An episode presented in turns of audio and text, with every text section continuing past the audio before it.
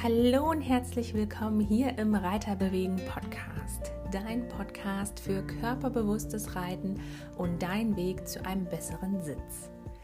Mein Name ist Vanessa Christine Fautsch, ich bin Humanphysiotherapeutin und Osteokonzeptcoach für Pferde und freue mich wahnsinnig, dass du den Weg hier in meinen Podcast gefunden hast. Mein Ziel ist es, dass sich jeder Reiter über seinen Sitz und die Hilfengebung beim Reiten bewusst wird und so selbstständig in der Lage ist, effektiv daran zu arbeiten. Bist du bereit? Ich mache dich fit.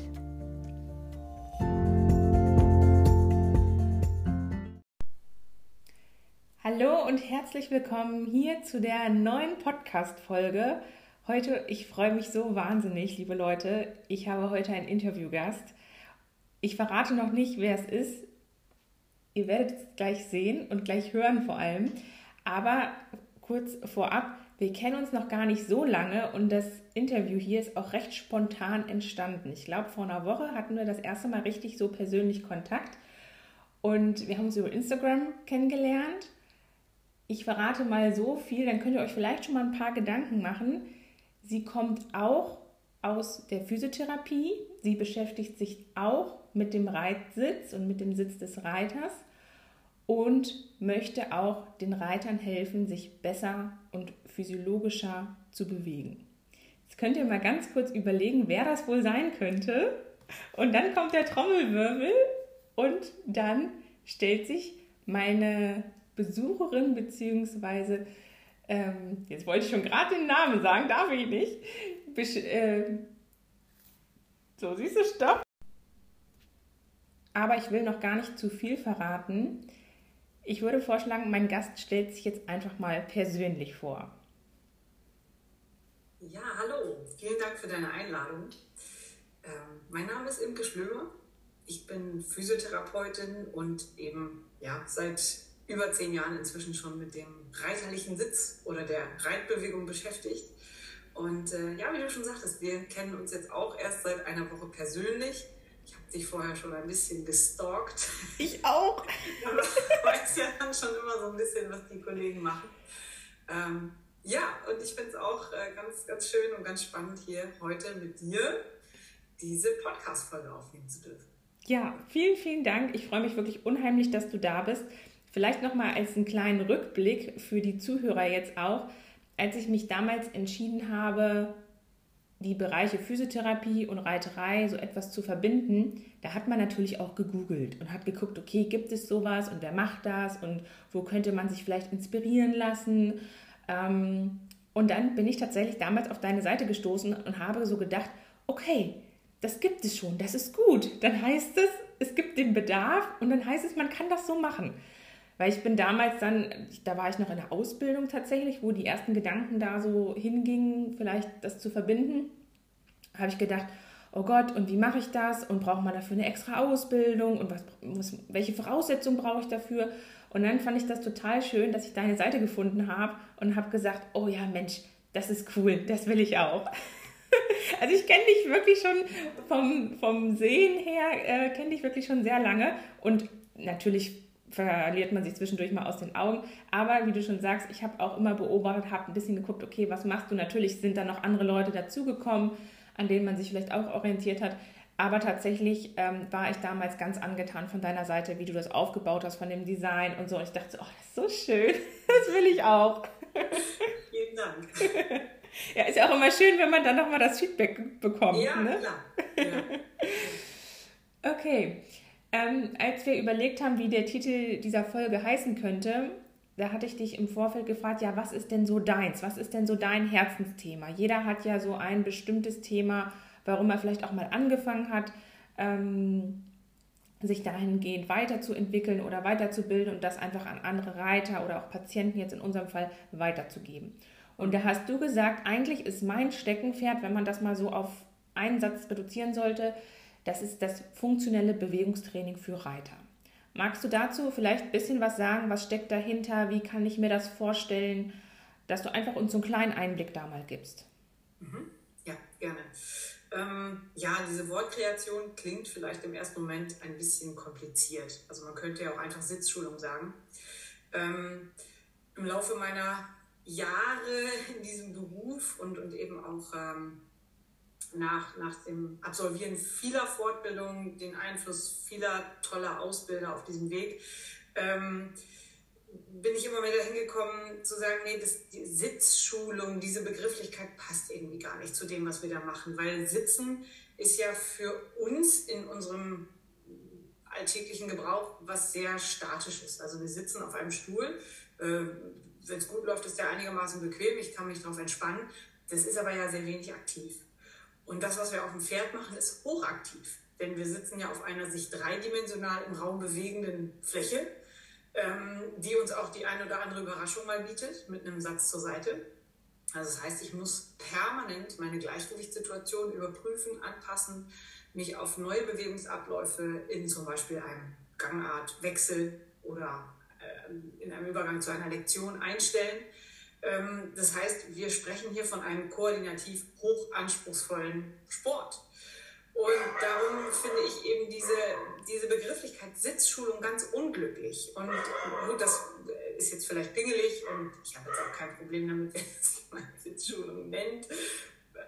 Aber ich persönlich, wenn ich es auswählen darf, dann, dann nenne ich es eben lieber funktionelles Bewegungstraining. Und diese Begrifflichkeit funktionell ist auch wird sehr unterschiedlich interpretiert. Also fragst du zehn Leute, was für sie funktionell ist, dann kriegst du auch zehn Antworten, wie immer im Leben.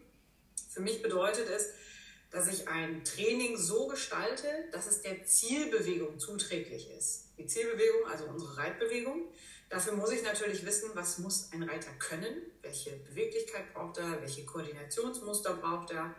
Und dann muss ich dieses Training am Boden so gestalten, dass es der Reitbewegung zuträglich ist. Ja, das ist das, was ich in den letzten inzwischen 15 Jahren immer, immer weiter entwickle. Ich sage auch immer, ähm, das, was ich jetzt erzähle, ist der Stand jetzt. Vielleicht erzähle ich nächstes Jahr was anderes, keine Ahnung. Wir haben das Jahr 2023. Ja, genau, schauen wir mal. Vielleicht ja. treffen wir uns in drei Jahren nochmal und gucken, was ist passiert. Ja, aber das ist eben, das ist die Grundidee dahinter. Also warum nenne ich es nicht Sitzschulung, sondern Bewegungstraining? weil äh, aus meiner Sicht ist, äh, enthält das sofort ein ganz anderes Bild, eine ganz andere Energie. Und äh, das ist mir persönlich wichtig. Und äh, inzwischen, also ich, ich ähm, arbeite mit jedem, der kommt, egal ob Reiter, nicht Reiter. Aktuell ist ein Handballer dabei, der eben auch in der oberen Liga spielt. Es geht immer darum, Bewegungsabläufe zu optimieren, Körperwahrnehmung zu verbessern, was für uns alle sehr gut ist, aber für uns Reiter natürlich extrem wichtig in der Kommunikation mit dem Pferd. Ähm, ja, und, und es geht darum, schmerzfrei zu sein, in die Symmetrie zu kommen. Ja, genau. Ja. Ich finde das total interessant, weil ich habe, ich muss ehrlich zugeben, ich habe mich damals an dem Begriff, wo das Kind dann irgendwie einen Namen kriegen musste, habe ich mich auch sehr schwer getan mit diesem Sitzschulung. Weil mhm. gar nicht, weil es, weil ich finde, dass es nicht alles abgreift, sondern ich fand immer, dass das so ein bisschen negativ irgendwo aufgenommen mhm. worden ist. Also nach dem Motto so, ah ja, wenn dein Sitz schlecht ist, musst du mal eine Sitzschulung machen und Sitzschulung, das ist nur was für Anfänger oder für jemanden, der so ganz, ganz arge Probleme hat, wirklich.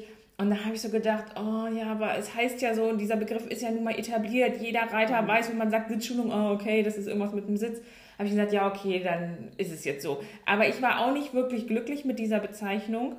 Und ich habe das dann für mich weiterentwickelt mit meinem Namen, wo ich überlegt habe, okay, wie kann ich denn das, was ich mache, mit Reiter bewegen, wie kann ich mhm. das denn ausdrücken? Und ich möchte Reiter bewegen, einmal auf der körperlichen Ebene, dass sie sich halt gut und physiologisch bewegen können, aber auch bewegen mental, dass man einfach Grenzen überwindet, dass man einfach sagen kann, hey, das hätte ich nicht gedacht von mir, das hätte ich nicht gedacht von meinem Pferd. Also dieses bewegte, sozusagen diese Entwicklung, die da ja auch drin steckt, das war mir auch wichtig irgendwie zu transportieren, weil das ist es ja. Es ist ja ständig, dass sowohl das Pferd als auch der Reiter sich weiterentwickelt, lernt, neue Aufgaben bekommt, neue Herausforderungen hat. Und das war mir auch ganz wichtig, dass man das irgendwie nochmal anders darstellt. Deswegen habe ich mich damals für den Namen Reiter bewegen entwickelt, um einfach nochmal sowas neben dieser Sitzschulung zu haben. Und ja. was ich auch ganz toll fand, ja, ich bin ja bei der lieben äh, Tine Lauschek als Dozentin tätig. Und damals, als sie mich gefragt hat, dann meinte sie, ja, wir müssen irgendwas machen mit, mit dem Sitz. Und dann hat sie gesagt, ich will das aber auf keinen Fall Sitzschulung nennen. auch lustig, ja. ne? Ähm, und äh, dann meinte sie, irgendwann, ja, wir nennen das Body Management. Und das fand ich auch einen schönen Begriff, dass man sich selber den, den Körper managt ähm, ja. auf dem Pferd. Das kommt deinem vielleicht auch so ein bisschen nahe, dieses dass wirklich alles drin ist und alle Aspekte äh, berücksichtigt werden, dass es eigentlich viel, viel größer ist als wirklich dieses statische Sitzen, mhm. ne, was wir so vom Alltag her kennen. Man, ja, alternativ oder wo vielleicht auch Assoziationen entstehen können, wäre so ergonomische Büroberatung, wie der Schreibtischstuhl sein soll und dann setzt man sich hin. Aber das Training, das, was den Menschen betrifft, ähm, was wir ja beide auch irgendwo versuchen zu vermitteln, dass wir dem Patienten oder dem Reiter versuchen, die Eigenverantwortung zu geben, dass er halt was verändern kann, indem er an sich arbeitet. Das ist bei Sitzschulung halt nicht das Erste, was man, glaube ich, damit assoziiert. Deswegen fand ich das jetzt ganz interessant, dass du dich da auch etwas so gegen gesträubt hast. Ja. Sehr schön. Zumal Sitzschulung, so wie wir es ja eigentlich aus den vergangenen Jahrzehnten oder man kann ja Jahrhunderte tatsächlich sagen, so wie wir es kennen, ähm, besteht ja auch aus statischen Haltungsanweisungen. Ja, also richtig. Schulter zurückhacken tief, äh, Beine ruhig, was auch immer. Also genau. Das sind ja immer statische Haltungsanweisungen. Ähm, und man sieht ja immer wieder, äh, dass eben äh, je, ja, ich ringe um Worte. es, es hängt sehr vom Bewegungstalent des Einzelnen ja, ab, was am Ende daraus wird. Und dann muss man einfach sehen, dass Menschen der vergangenen Jahrzehnte, Jahrhunderte ein sehr viel bewegteres Leben geführt haben. Also wenn man mal schaut, wer ist denn vor Jahrhunderten zum Beispiel geritten, das waren junge, trainierte Männer. Richtig. Sag ich jetzt mal ja. so. Ja. Ähm, so, die kamen vielleicht aus der Landwirtschaft oder, also das heißt, die, die, die waren bewegt aus sich heraus schon. Und äh, wenn die statische Haltungsanweisungen bekommen haben, dann konnten sie dennoch eine, eine Bewegung integrieren. Wir haben heute so wenig Bewegungsanreize in unserem Alltag und so äh, eine so geringe Bandbreite an Koordinationsmustern, dass wir häufig gar nicht auf die Idee kommen. Und das ist auch das, was ich äh, wirklich bei vielen Menschen sehe. Ich spreche jetzt ganz bewusst von Menschen, gar nicht von Reitern, weil ähm, es ist, wie gesagt, ich habe ja auch mit Nichtreitern viel zu tun und es ist ja wurscht. Äh, wir, wir haben einfach wenig Möglichkeiten, unseren Körper einzusetzen. Und unser Gehirn nutzt halt ähm, beim Erlernen neuer Bewegungsmuster immer bereits bekannte Muster und probiert dann halt aus. Das heißt, jetzt auch vielleicht für die Unterrichtenden, die jetzt zuhören, das finde ich eine ganz wichtige Information. Wenn ich fünfmal meinen Schüler auffordere, irgendetwas zu tun und der kriegt es nicht hin, dann ist der nicht zu blöd oder der, der will das nicht oder was, sondern er hat einfach keine Idee. Genau. Das, ja. das Gehirn weiß nicht, wie, worauf es da zugreifen soll. Richtig. Und manchmal reicht es tatsächlich, sich einmal abzugleichen, also einmal anzuhalten, Beispiel Becken abkippen. Was verstehst du unter Becken abkippen? Was verstehe ich unter Becken abkippen? Kann sein, dass das völlig auseinandergeht. Sich einmal abgleichen oder tatsächlich einmal die Bewegung führen. Das ist natürlich gerade in der heutigen Zeit, in der man dann immer, oh, man darf niemanden mehr anfassen und so, oh, finde ich immer ganz schwierig. Da sind wir beide natürlich durch unseren ja. Job, wir immer alles und immer an. Also, ja. sind wir immer recht hemmungslos. Ähm, äh, ja, das muss man dann individuell klären. Aber äh, ich, ich persönlich kann nicht ohne Anfassen arbeiten. Also das halte ich für einen ganz wichtigen Zugang, diesen kinästhetischen Zugang. Ja. Ähm, naja, aber lange Rede, kurzer Sinn. Also man muss einfach gucken, wie hat sich die Reiterei entwickelt. Und früher hatten wir eine größere Bandbreite an Koordinationsmustern. Das heißt, statische Haltungsanweisungen wurden gar nicht so statisch umgesetzt. Heute, dadurch, dass wir eine geringe Bandbreite an Koordinationsmustern haben, werden statische Haltungsanweisungen auch gerne statisch umgesetzt. Ja, und das habe ich dann am Ende ein Playmobil-Männchen, das sich auf ein Pferd klemmt. Ja, auch nicht schlecht, ja. und da schwingt einfach nichts. Und diese Ruhe im Sitz, die entsteht im Endeffekt durch die Beweglichkeit. Weil ich ja die Bewegung des Pferdes absorbieren muss in meinem Körper. Und das kann ich nur, wenn ich beweglich genug bin und passende Koordinationsmuster anwende. Auf jeden Fall. Also man merkt, und das tut mir gerade total gut, dass man wirklich sich mit Gleichgesinnten austauscht und dass wir ja äh, einen ähnlichen Hintergrund haben, einfach durch die therapeutische Ausbildung, dass wir da so eine Basic haben. Mir ist danach, nach der Ausbildung, ist mir erstmal aufgefallen,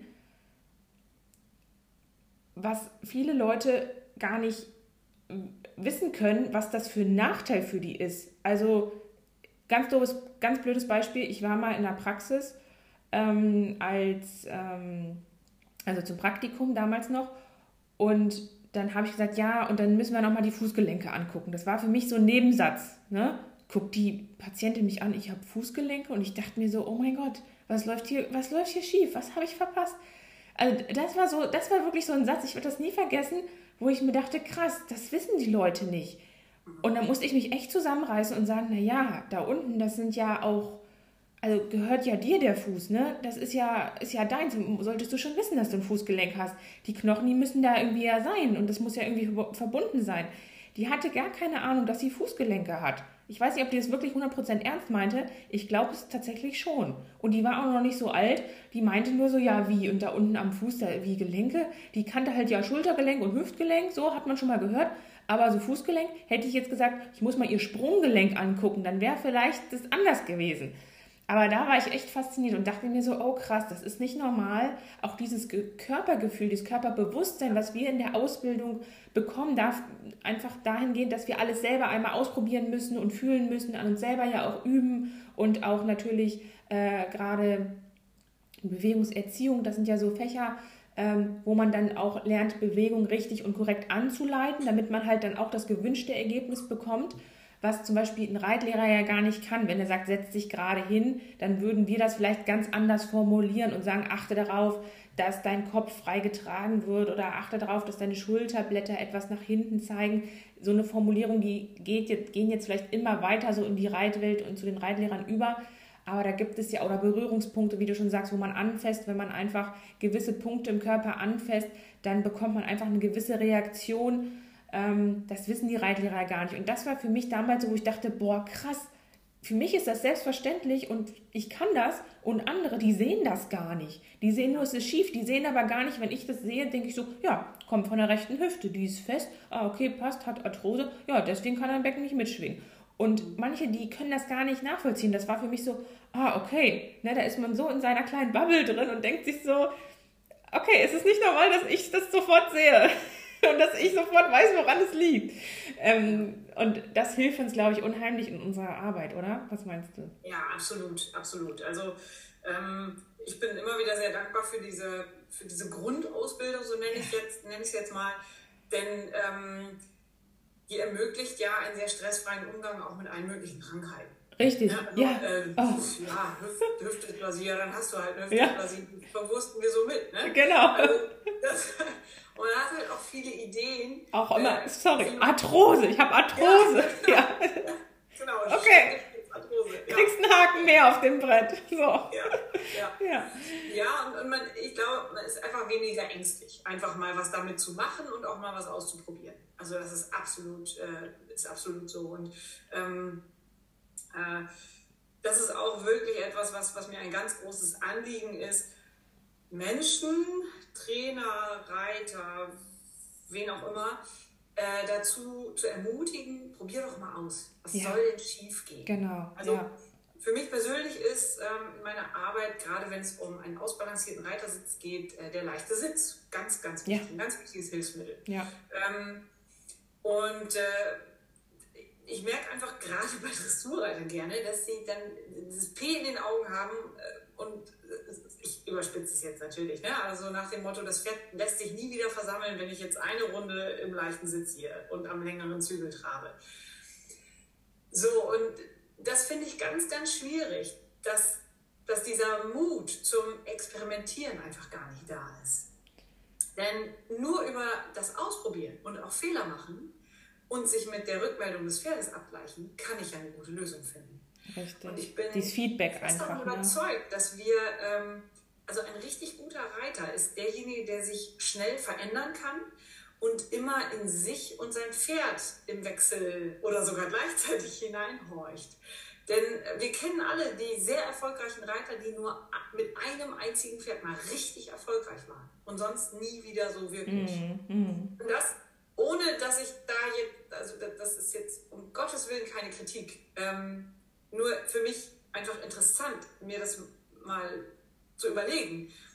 Meine Theorie dazu ist, dass eben diese Menschen exakt das Pferd, dieses eine Pferd gefunden haben, welches gut zu ihren Bewegungsabläufen und Koordinationsmustern passt. Und alle anderen Pferde haben halt nicht so gut dazu gepasst und deshalb wurde das dann nie wieder so erfolgreich. Und dann gibt es aber andere Reiter, die über Jahrzehnte mit vielen Pferden sehr erfolgreich sind. Meine Theorie, wie gesagt, ist, die sind einfach so in der Lage, sich zu verändern und sich den Bedürfnissen ihres Pferdes anzupassen und eventuelle Besonderheiten im Bewegungsablauf des Pferdes einfach mit zu verarbeiten, dass die das eben dann auch wieder an die Spitze schaffen. Und ich äh, habe drei Jahre lang in Teilzeit als äh, Assistentin für einen orthopädisch spezialisierten Tierarzt gearbeitet. Und der war ganz weit vorne, was genau diese Dinge anging. Also der hat immer gesagt, wenn zum Beispiel ein Pferd ein Knieproblem hatte und man sah auf der einen Hand beim Leichttraben, in dem Moment, in dem der Reiter einsaß, zeigte das Pferd ein gewisses Unwohlsein. Auf dem anderen Fuß leicht trabend war das in Ordnung. Dann hat er gesagt, ja, dann trabt dieses Pferd halt einfach immer auf diesem einen Fuß leicht. Ist doch wurscht. Linke Hand, rechte Hand, äh, mach's halt einfach so, weil du bist ja eh in der Lösungsphase. Du reitest ja auf dem Turnier, trabst ja gar nicht leicht in der Prüfung. Und dann machst doch diesem Pferd jetzt einfach nett. Und wenn du in die Arbeitsphase kommst, ist, ist eh egal. Und ähm, arbeite einfach so, also nimm diese Besonderheiten deines Pferdes auf und mach es ihm nett. Ja. Und diesen Ansatz fand ich total klasse und das machen wir viel zu wenig. Wir sind viel zu starr in unserem Denken und zu unbeweglich im Kopf. Da sind wir wieder bei der Bewegung. Ja. ja, es ist wirklich so. Mir ist gerade ein schöner Satz dazu eingefallen. Ich überlege gerade, von wem der kommt. Es kann sein, dass das ein Zitat ist von der Anja Beran. Ich bin mir aber nicht ganz sicher. Ähm, kann auch sein irgendwo anders her. Und zwar, dass der Reiter ist der Physiotherapeut des Pferdes. Und das fand ich auch ganz schön. Andererseits wäre dazu, der Reiter formt das Pferd, ne? ist ja so ähnlich. Aber mhm. das finde ich ganz gut, dass der Reiter wirklich in der Lage ist, die, nicht die Biomechanik an sich, aber wie du schon sagst, die Bewegungsabläufe des Pferdes auch langfristig zu verändern oder also sowohl positiv als auch negativ zu beeinflussen.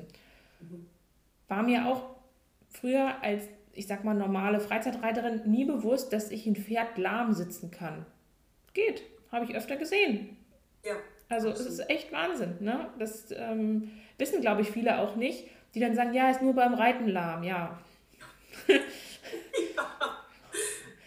Und das ist dann aber okay. Dann wird trotzdem der Tierarzt geholt und wird trotzdem gesagt, nee, es muss am Pferd liegen, ja, in der Longe ist alles schön.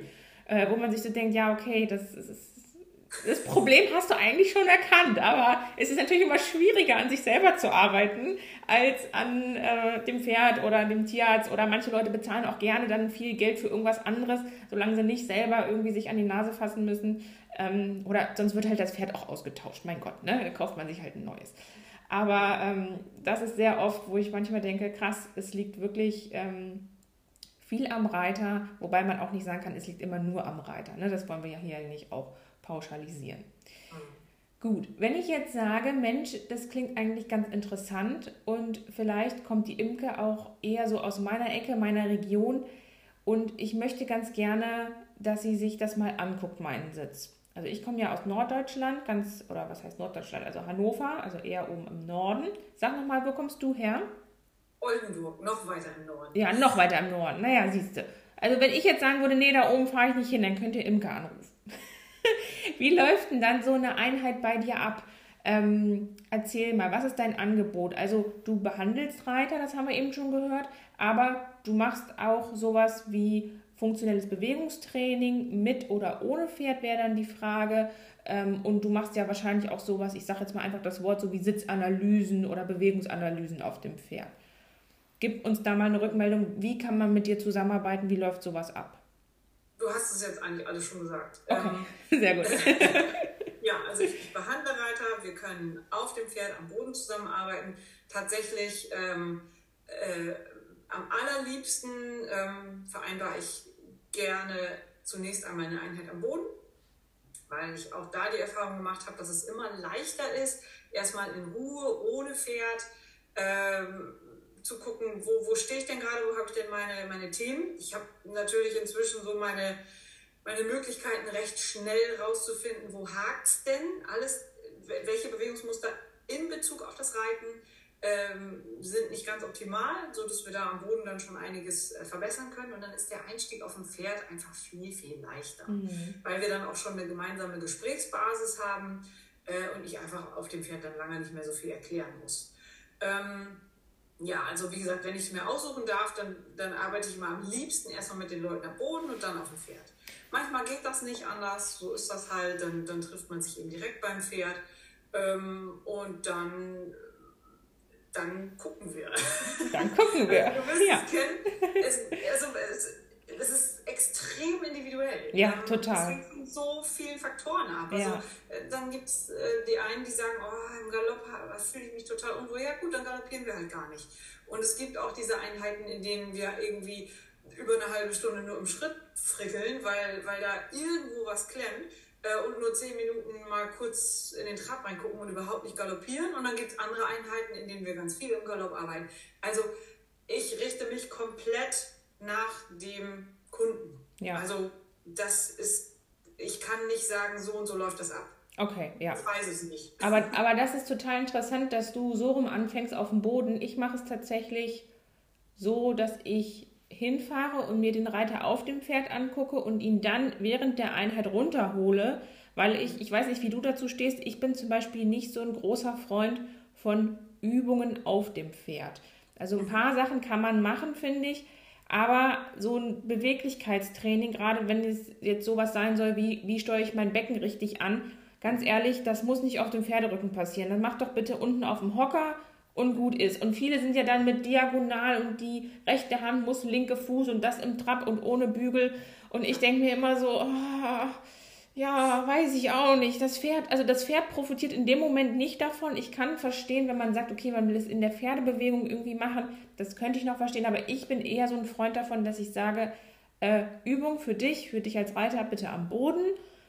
Du kannst natürlich Wahrnehmungsübung oder meinetwegen jetzt auch so hier Blickstabilisierungsübung oder sowas ähm, oder auch innere Bilder, wenn man das jetzt als Übung bezeichnen will, macht sich stabil oder stell dir vor, du bist ein König oder was weiß ich. Sowas kann man meinetwegen alles mit in den Sattel nehmen, das ist alles in Ordnung.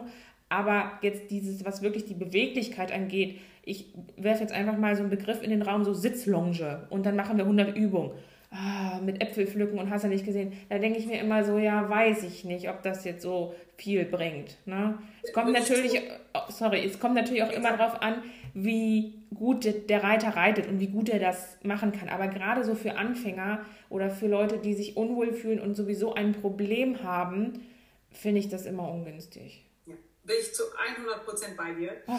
Ich empfinde das auch als Belästigung für das Pferd. Ja, ne? Oder? Ähm, ja, also äh, das mache ich genauso. Deswegen habe ich auch ein recht strammes Programm für Reiter am Boden entwickelt. Ähm, wozu die auch Lust haben. Also, ja, ja. Für mich, ist immer, weil für mich ist Spaß bei der Sache das Allerwichtigste. Also ähm, das, das kommt definitiv nicht zu kurz. Äh, aber aber wir müssen die Leute schon eine ganze Menge am Boden halt machen und können. Was sie dann aber auch dazu äh, ja, in, in, in, die Lage versetzt, äh, dass ihre, ihre Muskulatur, einzelne Körperanteile äh, wirklich äh, individuell auf dem Pferd separat voneinander ansteuern zu können. Ja, genau ja, ja, das ist auch ein großes Thema, gerade bei den Reitern, ne? Ja, ja. ja. Und ich höre dann immer wieder, so gibt es Leute, die sagen, oh Mensch, du musst ja super reiten können. Nee, kann ich gar nicht, weil ich leider viel zu selten aufs Pferd komme. Das ist, ein, äh, ist etwas, worüber ich auch sehr traurig bin, aber so ist das manchmal im Leben. Ja. Ähm, was mich aber sehr erfreut, äh, ich nehme immer mal wieder Unterricht bei unterschiedlichen Trainern auf deren Pferden. Aha. Einfach, um ja. immer mal was auszuprobieren, ja. auch immer mal einen anderen Wortlaut zu hören. Manchmal ist es ja so, jemand umschreibt etwas und du denkst, oh, krass, das ist ja auch eine coole Wortwahl. Das muss ich mir merken. Ja, also richtig. Also um nochmal so ein bisschen mehr Werkzeug zu bekommen. Und äh, tatsächlich ist immer die Rückmeldung, äh, krass, du kannst deinen Körper wahnsinnig gut einsetzen. Ja, schön. Also das heißt, wenn, wenn jemand sagt, äh, die Schulter zurück, dann geht halt auch nur, nur die, die, Schulter, Schulter zurück. Also wenn derjenige möchte, dass ich auch den Oberkörper dazu rotiere, dann muss er mir das sagen. Ja, also, richtig, genau. Nicht, nicht eins. Ja. Also ich kann das alles sehr einzeln voneinander ansteuern. Ähm, und, und das ist aus meiner Sicht auch extrem wichtig und das trainiere ich eben auch mit, mit meinen Reitern. Ähm, ja, und wie gesagt, ich bin, bin voll bei dir. Ich finde diese, diese großen Bewegungen auf dem Pferd, was du sagst mit linke Hand zum rechten Fuß ja. und das im Trab. Uh, also, ja. weiß ich, finde es für die Pferde wirklich äh, ein, ein Es hat ja auch in dem Moment nicht viel mit dem Reiten zu tun. Genau, genau. So. Das ist eigentlich äh, Voltigieren. Ja, ja. Worüber man sich jetzt auch streiten kann. Ja, richtig. Ja, ja, ja. Wir wollen keinem zu nahe treten. Nein, um Gottes Willen. Nein, nein, nein es kommt immer auf die Qualität an. Ne? So. Ja.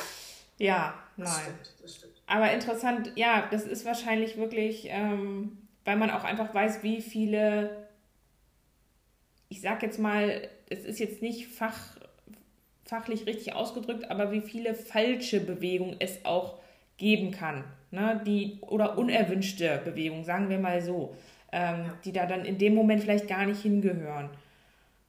Und am Boden ist es einfach sicherer und wie du schon sagst, man kann anfassen, man kann den Reiter dann formen mit den Händen, mit Hilfsmitteln vom Boden. Und wenn man sagt, okay, das nehmen wir jetzt mal mit in den Sattel, wenn das vom Boden aus gut ansteuern kann, dann wird das meistens auch eine runde Sache, finde ich auch. Ja, ja absolut. Mhm. Was begeistert dich denn an deiner Arbeit am meisten? Wo sagst du so, oh, das macht mir am meisten Spaß? Oder hast du vielleicht ein paar Erlebnisse, wo man sagt, boah, das fand ich richtig toll, diese Transformation, die vielleicht ein Patient oder ein Reiter so vollzogen hat, durch dich oder mit dir zusammen? Gibt es da irgendwas? Ähm, mich, mich begeistert immer dieser, dieser Aha-Moment. Also wenn du, wenn du siehst, diese Person spürt auf einmal etwas, was sie vorher nicht gespürt ja, hat. Ja. Und bekommt auf einmal eine Idee von Bewegungsabläufen, die es vorher einfach nicht gab. Ja ähm, das begeistert mich. Und wenn, wenn das dann ein schöner, fließender, weicher Bewegungsablauf wird und sich daraus dann so eine ganz mühelose Kommunikation mit dem Pferd ergibt, dann das sind die Momente, in denen ich denke, ja, und genau dafür mache ich den ganzen Quatsch. Ja. und mache mich immer zum Hampel, ja, ja kenne ich. Ja, ja. Kenn ich. Ja, das, das ist so, so ein kleiner magischer Moment. Ja. also bei mir ist es auch tatsächlich ganz oft ähm, ich hatte jetzt letztens auch, da ging es um das Reiten von Traversalen. Und dann hat sie gesagt, ich, und die war auf M-Dress, also M-Niveau, und dann hat sie, oh, ich krieg immer Abzüge und das funktioniert immer nicht und meh, und die war richtig so enttäuscht von sich, enttäuscht vom Pferd, auch richtig unzufrieden. Und die Trainer haben es auch nicht gerichtet. Und dann hat sie gesagt, ja, dann zeig mir mal, wie du das machst, dann kann ich da vielleicht was zu sagen. Und dann war wirklich eine kleine Veränderung und auf einmal ging das. Und das Pferd hat das gemacht wie aus dem Bilderbuch. Und sie guckt mich an und sagt, das kann doch nicht sein. Sie hat gesagt, seit zwei Jahren übe ich da dran. Ich hatte einmal die Woche im Unterricht. Es, ist, es kann die, also es war wirklich, und da hat sie gesagt, ey, ich mache das jetzt immer so. Ich so, ja, klar, kannst du machen. Dann läuft's, ne? Und das sind dann so schöne Momente. Oder auch wenn man das am Pferd sieht, wie dankbar das Pferd in dem Moment ist. Ja. Ne, wenn jemand immer in den Rücken reinfällt und vielleicht im Hohlkreuz sitzt und das einfach selber nicht merkt und ich sage, hey Mensch, guck mal, wir machen das Becken ein bisschen nach, äh, bisschen nach hinten und positionieren dich ein ganz bisschen anders auf dem Pferd und probier mal, wie das ist. Und das Pferd wölbt den Rücken auf, läuft über den Rücken, ist am Zügel, es läuft alles von alleine. Man denkt sich so, oh, wie schön sieht das bitte aus. Und dann mache ich ganz oft tatsächlich auch Videos, um den Leuten das zu zeigen, wie es auch von unten aussieht. Ich sage immer ganz oft dein inneres Bild, das, was du fühlst. Oder ich sage auch oft, mach mal einen, so einen inneren Screenshot. Merk dir mal, wie fühlt sich das an? Und jetzt zeige ich dir das nochmal von außen, dass man so ein inneres Bild hat und ein äußeres Bild und das aufeinander packen kann, einfach für die Reflexion. Und dann sagen die ganz oft, boah, hätte ich nicht gedacht, dass das so gut aussieht. Oder die sagen, oh Mensch, ja, da sieht man ja richtig eine Veränderung. Und das finde ich dann auch immer so schön, wenn man dann dieses natürlich auch der Weg dahin, aber auch dieses Ergebnis dann hat und wirklich sagen kann, hey, das hat richtig was gebracht äh, und das meistens ja wirklich schon nach einer Einheit. Natürlich nicht ja. immer, aber wenn dieses, was du sagst, diese Aha-Momente, wenn das auch umgesetzt werden kann und auch diese Eigenermächtigung da ist, dass die Leute sagen, okay, ich kann das selber alleine umsetzen, ich brauche nicht immer einen Therapeuten oder einen Reitlehrer oder irgendwas, sondern ich kann das einfach selber dann für mich weitermachen und auch experimentieren, ähm, dann finde ich das auch immer total cool. Ja, ja. Genau, ich weiß genau, was du meinst. Äh, das, äh, das ist immer das ist schön, schön, ne? Und da möchte ich dennoch auch nochmal eine Lanze brechen für die Trainer, denn es ist ja ganz oft dann so der erste, die erste Aussage der Reiter, ja, äh, warum hat mir das denn vorher keiner gesagt? Ja, ähm, die können Man muss sagen, wissen. das, was wir da machen, ist sehr, sehr, sehr speziell. Das ist schon sehr nerdig. Ja. Und ähm, sicher, es, äh, es, es gehört, da, da bin ich auch sofort dabei, sage, Trainingslehre, Bewegungslehre gehört in die Trainerausbildung. Also der Fokus liegt zu sehr auf dem Pferd, zu wenig auf dem Bewegungslernen des Reiters. Ja.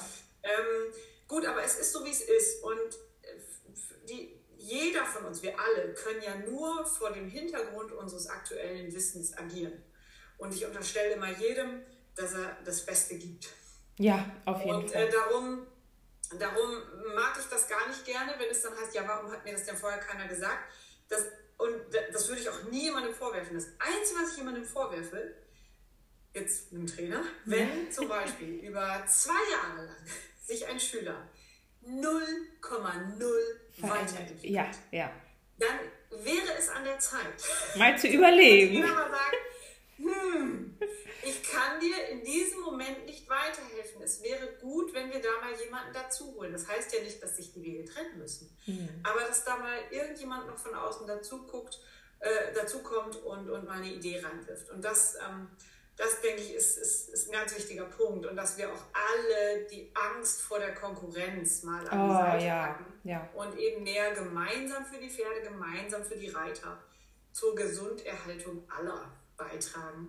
Und ähm, Das versuche ich tatsächlich auch immer ganz deutlich zu kommunizieren. Ich bin nicht deine zweite Reitlehrerin oder deine Genau, dritte oder ja. deine vierte. Ich will nicht. Ich, ich habe gesagt, bring bitte deinen Trainer mit. Ich finde das Ja, super. Bring ja. deine Reitlehrerin mit, deine Ausbilderin. Alle her. Sattler, alle, alle. Es ist mir wirklich, es ist wichtig, dass es ja auch in diesem ganzen Konstrukt funktioniert. Und ich hatte jetzt schon mehrere Ko Kooperationen tatsächlich auch mit verschiedenen Sattlern. Ähm, wo, wo dann die Frage war, okay, die Reiterin hat vielleicht einen besonders langen Oberschenkel und dann muss man gucken, wie das geht. Das Pferd, also es gibt ja manchmal so Kombinationen, die einfach schwierig sind, da was Passendes für beide auch zu finden.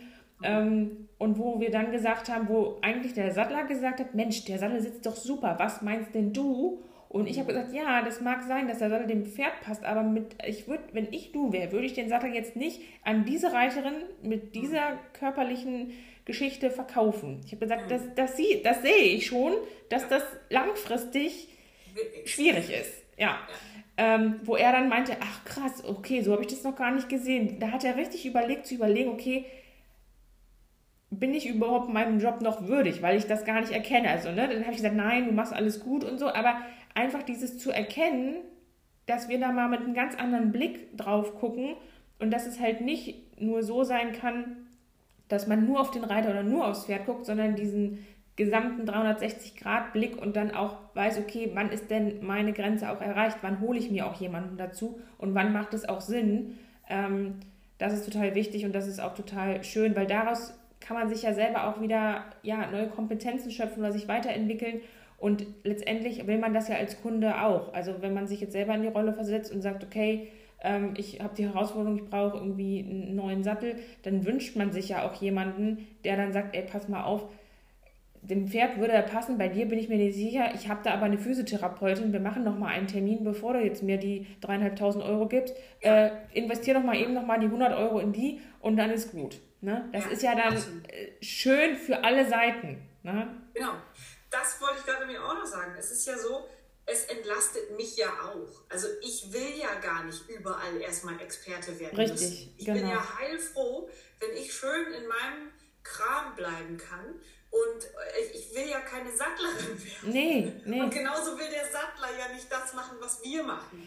Und warum äh, behalten wir nicht einfach unser, unsere Kernkompetenz und arbeiten mehr zusammen? Also das würde ich mir auch sehr, sehr wünschen, dass das einfach besser wird. Und genau das, was du auch gerade sagtest, äh, es, es, es ist ganz faszinierend. Da werden ohne mit der, mit der Wimper zu zucken 400.000 Euro für den ultra-intergalaktischen Marssattel. Äh, Wahnsinn, hingelegt. oder? Aber Ja. die 100 Euro, die es gebraucht hätte, um da vielleicht nochmal einmal das ähm, für Pferd und Reiter solide auszuloten, die sind halt nicht mehr drin. Nee, die sind nicht mehr drin. Das ist ja ganz schön teuer. Da muss man erstmal überlegen. Es ist wirklich so, oder? Es ist total dämlich. Also, ich habe kürzlich einen ganz tollen Spruch gehört, ist auch ein bisschen provokant, aber ich mag sowas. Äh, eine Freundin von mir, ähm, die sagte, äh, sie, äh, sie hätte auch mit einer Bekannten darüber gesprochen und sie selber geht ja auch immer mal wieder zur Physiotherapie und also bezahlt es halt auch selber. Ja. Uh, ja. So, ja, was das denn so kosten will, das kostet dann so 80 Euro die Stunde. Mhm. Und äh, auf den Schreck musste sich dann diese Bekannte erstmal drei Eskadron-Schabracken kaufen. Auch nicht schlecht, ja. Ja, das ist so ein Klassiker. Geld für uns selber mögen wir nicht so gern ausgeben, aber die 35. Eskadron-Schabracke ist dann auch nicht das Problem. Also es ist wirklich so, wir dürfen da hier und da mal in die Selbstreflexion gehen. Es und ist halt einfach unbequem, ne? Es ist unbequem, dieses Thema. Es ist einfach unbequem. Es ist halt viel schöner, einfach eine pinke neue Schabracke zu kaufen. Es ist halt ja. halt schöner. Ja, ja, wenn die mich dann besser aussitzen lässt im Trab, ist doch alles super. Da sollten wir mal dran fallen, an so einer Patententwicklung. Das wär's. Wir die Aussitzschabracke. Ja, sehr gut. Ja, ja das, das wird's. Das ist es. Wunderbar. Ja, vielleicht, wo wir gerade so ein bisschen Spaß machen, gibt es denn wirklich irgendwas, was wir noch aufdecken müssen? Fällt dir was ein zu äh, Fehler oder Irrtümer in Bezug auf ähm, das Training für Reiter, gibt es irgendwas, wovon du komplett absiehst oder was du eigentlich, ich sag mal so, es ist immer schwierig zu pauschalisieren, ich weiß, aber was du so jedem empfehlen kannst? Ich habe da so ein paar ganz, ganz wenige Sachen, wo ich sage, hey, zum Beispiel sowas wie Bauchmuskeltraining, solange du nicht irgendwie eine Bauch-OP hast, äh, mach das immer und das ist immer gut und kannst immer gebrauchen oder auch sowas wie äh, Atmung ist immer sinnvoll, Augen sind immer sinnvoll ähm, da habe ich einfach so ein paar Sachen, die ich jedem bedenkenlos empfehlen kann. Auch, ich sag mal, wenn es der größte Bewegungslegastheniker ist, wo ich sage, ach, da kannst du jetzt echt nicht viel mit falsch machen. Ähm, gibt es vielleicht irgendwas für dich, wo du sagst, hey, ähm, das sind so Fehler, die müssen wir, das müssen wir mal gerade stellen jetzt und mal rücken? Äh, oder irgendwas, was du wirklich weiterempfehlen kannst? Also Fehler möchte ich das so gar nicht nennen, denn wir können da so eine Brücke schlagen zur Pferdeausbildung. Für die einen ist Dehnungshaltung äh, das, das Schlimmste überhaupt. Für die nächsten ist Dehnungshaltung beim Pferd essentiell. Also jeder will ja irgendwas ja. mit dem, was er macht. Also deswegen möchte ich gar nicht von Fehlern sprechen. Was ich aber schon ähm, etwas schwierig finde, äh, wenn wir jetzt ein Beispiel haben, ähm, jemand äh, hat einen ganz, also ganz klassischen Bürojob, acht Stunden am Tag und die einzige Bewegungsmöglichkeit ist halt die Reiterei. So, jetzt sagt diese Person, hm, ich möchte irgendwie auch noch was für mich tun. Okay, gehe ich ins Fitnessstudio, Großgerätetraining. Das heißt, das Leben besteht aus dem Bürojob, also extrem reizarm, bewegungsarm, dem Reiten und dann dem Ausgleichstraining, nämlich dem Großgerätetraining. Dann halte ich diese Kombination für wenig gelungen. Denn äh, wie am Anfang auch schon gesagt, die Reiterei oder die, die, die Reitbewegung ist, ist hochkomplex und erfordert von mir äh, eine, eine, eine Schnelligkeit. Ähm, ich brauche die Fähigkeit, ähm, dreidimensional, reaktiv, ja, mich schnell zu verändern. Und das Großgerätetraining, also das klasse, so Butterfly, Latzug, mm, diese ganzen mm. Geschichten, die wir aus dem Fitnessstudio kennen, das ist ein einachsig eindimensionales Training. Das hat mit unserer Reiterei nichts, aber auch gar nichts zu tun. Das heißt, es ist kein Fehler, das zu machen, aber es sollte nicht das Einzige sein. Und wenn ich als Reiter nach einem Ausgleichstraining suche, dann sollte das immer irgendwas Dreidimensionales sein. Ähm, das ist dann wurscht, ob es äh, Pilates, Yoga oder sonst was ist. Alles, wo ich mich so frei im Raum bewege, ist ja schon super. Wenn es dann noch eine Wackelkomponente hat, sodass ich auch mein Gleichgewicht noch gut trainiere, ist es äh, noch mal besser. Aber wie gesagt, dieses klassische Gerätetraining mit Gewichten ist als einziges Ausgleichstraining zum Reiten meiner Meinung nach ungeeignet. Also das ist etwas, was ich gerne mitgeben möchte. Alles andere ist Ansichts-, Philosophie-Sache. Da muss man gucken. Aber ja. Ich möchte da tatsächlich gerne einmal einhaken. Ich mhm. gehe tatsächlich selber gerne ins Fitnessstudio. Achtung, mhm. aber ich habe natürlich das Körpergefühl. Mhm. Ich weiß natürlich genau, wie muss ich die Geräte für mich einstellen. Ich kenne meinen Körper in- und auswendig, nicht nur durch die Ausbildung, sondern auch durch zahlreiche äh, selbstbezahlte osteopathische und physiotherapeutische Termine. Ähm, und weiß natürlich genau, wo sind meine Schwachstellen, was kann ich trainieren, auch mit Geräten. Ähm, und es ist ja immer diese Sache, wenn ich was falsch mache oder nicht genügend Wissen habe und dann einfach irgendwas mache, nur um irgendwas zu machen, dann geht das oft nach hinten los. Das vielleicht nochmal so dazu. Ich finde auch, dass es eine gewisse Basis da sein muss und ich bin zum Beispiel auch kein Fan davon, es ist meinetwegen jetzt der erste erste und ich sage so, ich möchte gern abnehmen, ich möchte gern irgendwie stabiler werden, ich möchte gern aussitzen, wie auch immer. Ähm, ich melde mich jetzt im Fitnessstudio an und äh, habe da einmal vielleicht, wenn es hochkommt, eine Einweisung und mache das dann und mache das dann unkontrolliert, weiß nicht wie oft, wie lange, äh, wie viel Pause, welche Übungen, welche Geräte, weiß die Einstellung nicht, dann ist das natürlich Käse. Das wäre aber auch bei allen anderen Sachen Käse. Wenn ich von A nach B will, weiß aber nicht, wie kann ich jetzt ins Auto, also wie geht Autofahren, wie kann ich lenken, ist es genauso Käse. Ähm, das ist ja bei allen Sachen so. Ich glaube auch, dass man eine gewisse Basis braucht, um wirklich gutes Krafttraining machen zu können.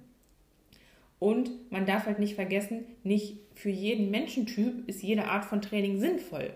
Also, wenn ich jetzt sehr beweglich bin und vielleicht sogar instabil bin, das heißt auch nicht nur meine Muskeln sich lang ausdehnen und elastisch sind, sondern vielleicht auch die Gelenke eher zu beweglich sind, dann brauche ich natürlich irgendwas, was mich stabilisiert. Dann würde ich denjenigen jetzt auch nicht unbedingt zum Yoga schicken. Ne? Dann muss man das vorsichtig anfangen zu stabilisieren. Das kann ich ja aber als Laie oder ihr als Reiter könnt das ja vielleicht gar nicht unbedingt sagen. Ihr habt vielleicht eine Tendenz und eine Selbsteinschätzung, oh, ich kann das und das gut und das und das nicht gut. Ähm, deswegen ist es halt so wichtig, dass man sich da dann Unterstützung holt, zum Beispiel einfach wirklich einen Physiotherapeuten, Osteopathen, äh, fragt, vielleicht auch den Arzt oder wie auch immer, dass man dann sagt, hey, was brauche ich denn von meinem Körper? Nicht, weil gerade irgendein Trend ist und irgendein Pilates oder irgendeine besondere Sportart äh, gerade in ist, heißt es, dass die für mich gut und sinnvoll ist. Mhm. Das würde ich so ganz allgemein mal formulieren. Man muss wirklich ganz spezifisch gucken, was bin ich für ein Typ Mensch, was kann ich gut, wo habe ich meine Defizite und dann dementsprechend das Training wählen. Ja, ne, das ist so das, was mir immer auffällt, wenn die Leute sagen, ja, ich habe zum Beispiel Reiter, die, die, ähm, die denken, die sind fest, die sind aber von der Körpermitte eher instabil ja. und sagen dann, ja, ich muss jetzt zum Yoga und Pilates. Und dann denke ich mir immer so, naja, weiß ich nicht, ob das jetzt für dich so gut ist, wenn du das jetzt auch noch mobilisierst bis zum Abwinken und dann irgendwie drei, vier Minuten in irgendeiner Dehnung hältst, dann sage ich immer, naja, mach mal erstmal die und die Übung, die ich dir mitgegeben habe und zusätzlich musst du gucken und das dosieren und das beobachten, ob dir das gut tut. Ja, das ist so das, was, was meine Erfahrung war oder ist und immer wieder sich wiederholt. Ja. Sehr schön. Ja, cool, Mensch. Ähm, gib uns noch mal vielleicht einen so einen kleinen äh, Einblick. Ich habe gesehen auf Instagram, du machst ganz viel mit wackeligen Unterlagen, mit Bällen. Äh, hast du irgendeine Lieblingsübung, die die mal zu Hause nachtun können, so zum Abschluss? Irgendwas? Oder sagst du, nee, äh, ist besser, wenn ihr mich verfolgt und wie wir gerade schon gesagt haben, individuell, da kann man nicht irgendwas äh, empfehlen? Oder gibt es so eine kleine Einstiegsübung? Also für mich ist halt mein, mein Haupttrainingsmittel der Petsyball. Ähm, der, den hat ja meistens jeder irgendwo rumfliegen. Irgendeiner, irgendeiner ist immer da, ja. so, also das heißt, der ist leicht zu reaktivieren oder wenn man sich einen kaufen möchte, ist auch die Investition überschaubar. Ähm, mit dem Petsyball kann man alles trainieren. Also man kann Krafttraining machen, man kann mobilisieren, man kann alles. Und ähm, äh, meine Lieblingsübung die ich eben auch für Reiter total gut finde, ist das freifüßige Sitzen auf dem Petsyball. Ja. Also ja. hinsetzen, erstmal natürlich anfangen, einen Fuß hochzuheben, anderen Fuß hochheben und irgendwann sitzt man mit beiden angehobenen Füßen drauf und gleicht eben jetzt die Ballbewegung aus dem unteren Rücken aus, also ja. aus der Rumpfkoordination.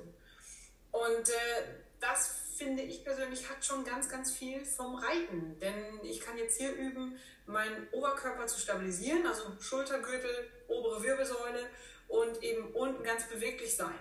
Und da kann ich dann ja alles Mögliche oben drauf packen. Ich kann den Kopf links, rechts drehen. Ich ja. kann den ganzen Oberkörper links, rechts drehen. Ja. Ich kann vielleicht nochmal ein Gewicht in eine Hand nehmen und es von einer Seite zur anderen wechseln. Üben, das eben auch aus meiner Rumpfmuskulatur heraus zu stabilisieren. Das ist eine einfache Sache, die schon sehr effektiv ist. Und äh, die schönste Erfahrung daraus, aus meiner Sicht, ist, ähm, dass ich lerne, die Korrektur aus mir selbst heraus zu, zu suchen. Ja, richtig. Und ich kann mich nicht an der Pausche festklemmen, ich kann nichts zu Hilfe nehmen. Ich muss das aus mir selbst koordinieren. Und ich lerne halt auch bei dieser Übung sehr, sehr viel über meine Bewegungsvorlieben. Also ich ja. merke ganz schnell, huch, nach links haut mir das Becken aber bei jeder Gelegenheit ja. ab.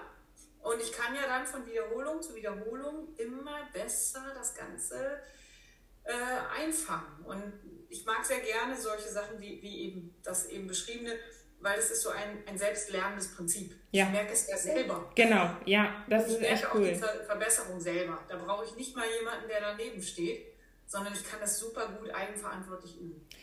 Als du das gerade erzählt hast, wir haben das damals in der Ausbildung natürlich auch gemacht und ich habe mich da halt draufgesetzt und habe halt ein, zwei Versuche gebraucht und dann saß ich da halt und dann saß ich da zwei, drei Minuten drauf und irgendwann sagt jemand, hä, wieso kannst du das denn? Warum sitzt du denn da die ganze Zeit drauf? Und die anderen echt, die haben die haben das, glaube ich, weiß ich nicht, über mehrere Wochen fast geübt, bis die das konnten. Und ich dachte mir so, hä, was ist eigentlich euer Problem? Und irgendwann hat dann die Ausbilderin gesagt, ja, du reitest, ne? Ich so, hm. so, ne? Also das war total interessant. Also war jetzt einfach nur mal so rückblickend, wo ich gerade dran gedacht habe. Ähm, klar, dass man dann darauf oder darum, davon ausgehend das natürlich schwieriger gestalten kann und mehr machen kann. Und für mich ist das tatsächlich so ganz selbstverständlich. Also das mache ich schon fast automatisch, dass man sich, wenn man auf dem Ball drauf sitzt, so die Challenge hat, so okay, ja. ohne Füße, ohne Füße. So. Ja. ne? es, es, es, es äh, triggert auch gleich so den Spieltrieb. Ja, richtig, genau, genau. Sehr schön. Ja, dann haben wir jetzt einen tollen Einblick gewonnen. Vielleicht für den einen oder anderen nochmal neue Aspekte, äh, die hinzugekommen sind, was man selber üben kann äh, wie vielleicht auch andere Therapeuten das Thema, ich sage jetzt mal, Sitzschulung angehen ähm, und einfach Körperwahrnehmung, Training für Reiter, wie sie das gestalten.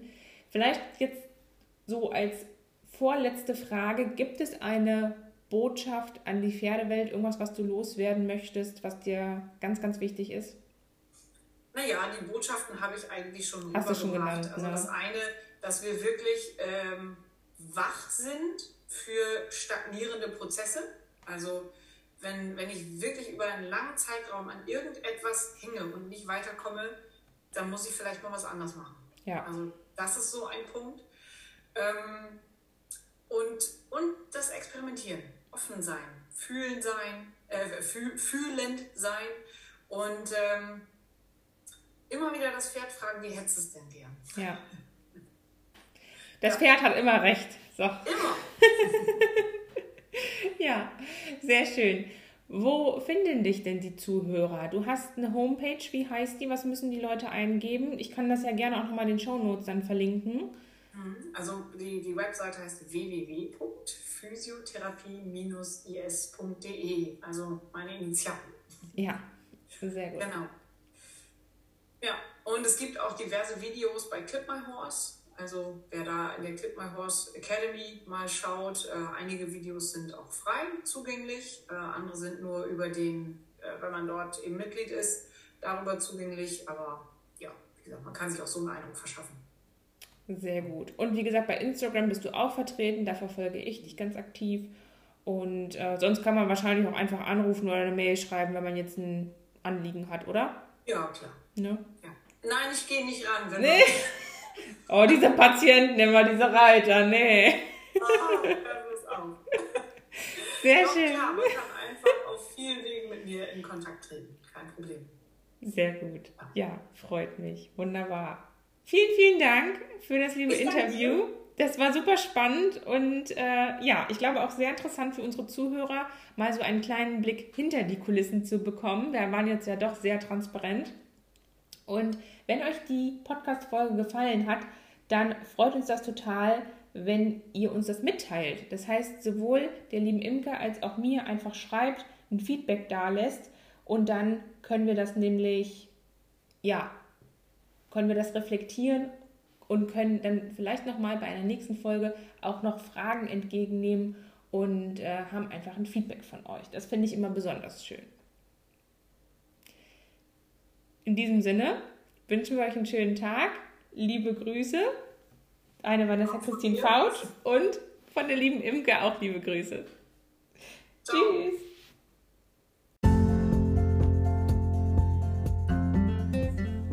Wenn dir dieser Podcast und die Inhalte gefallen, dann würde ich mich wahnsinnig über eine 5-Sterne-Bewertung hier auf iTunes freuen. Natürlich darfst du auch gern den Podcast teilen und verschicken an deine Freunde, Stallkollegen und andere Reiter, damit auch sie zum besseren Teamplayer für ihr Pferd werden. Vielen Dank und bis ganz bald, deine Vanessa Christine Fautsch.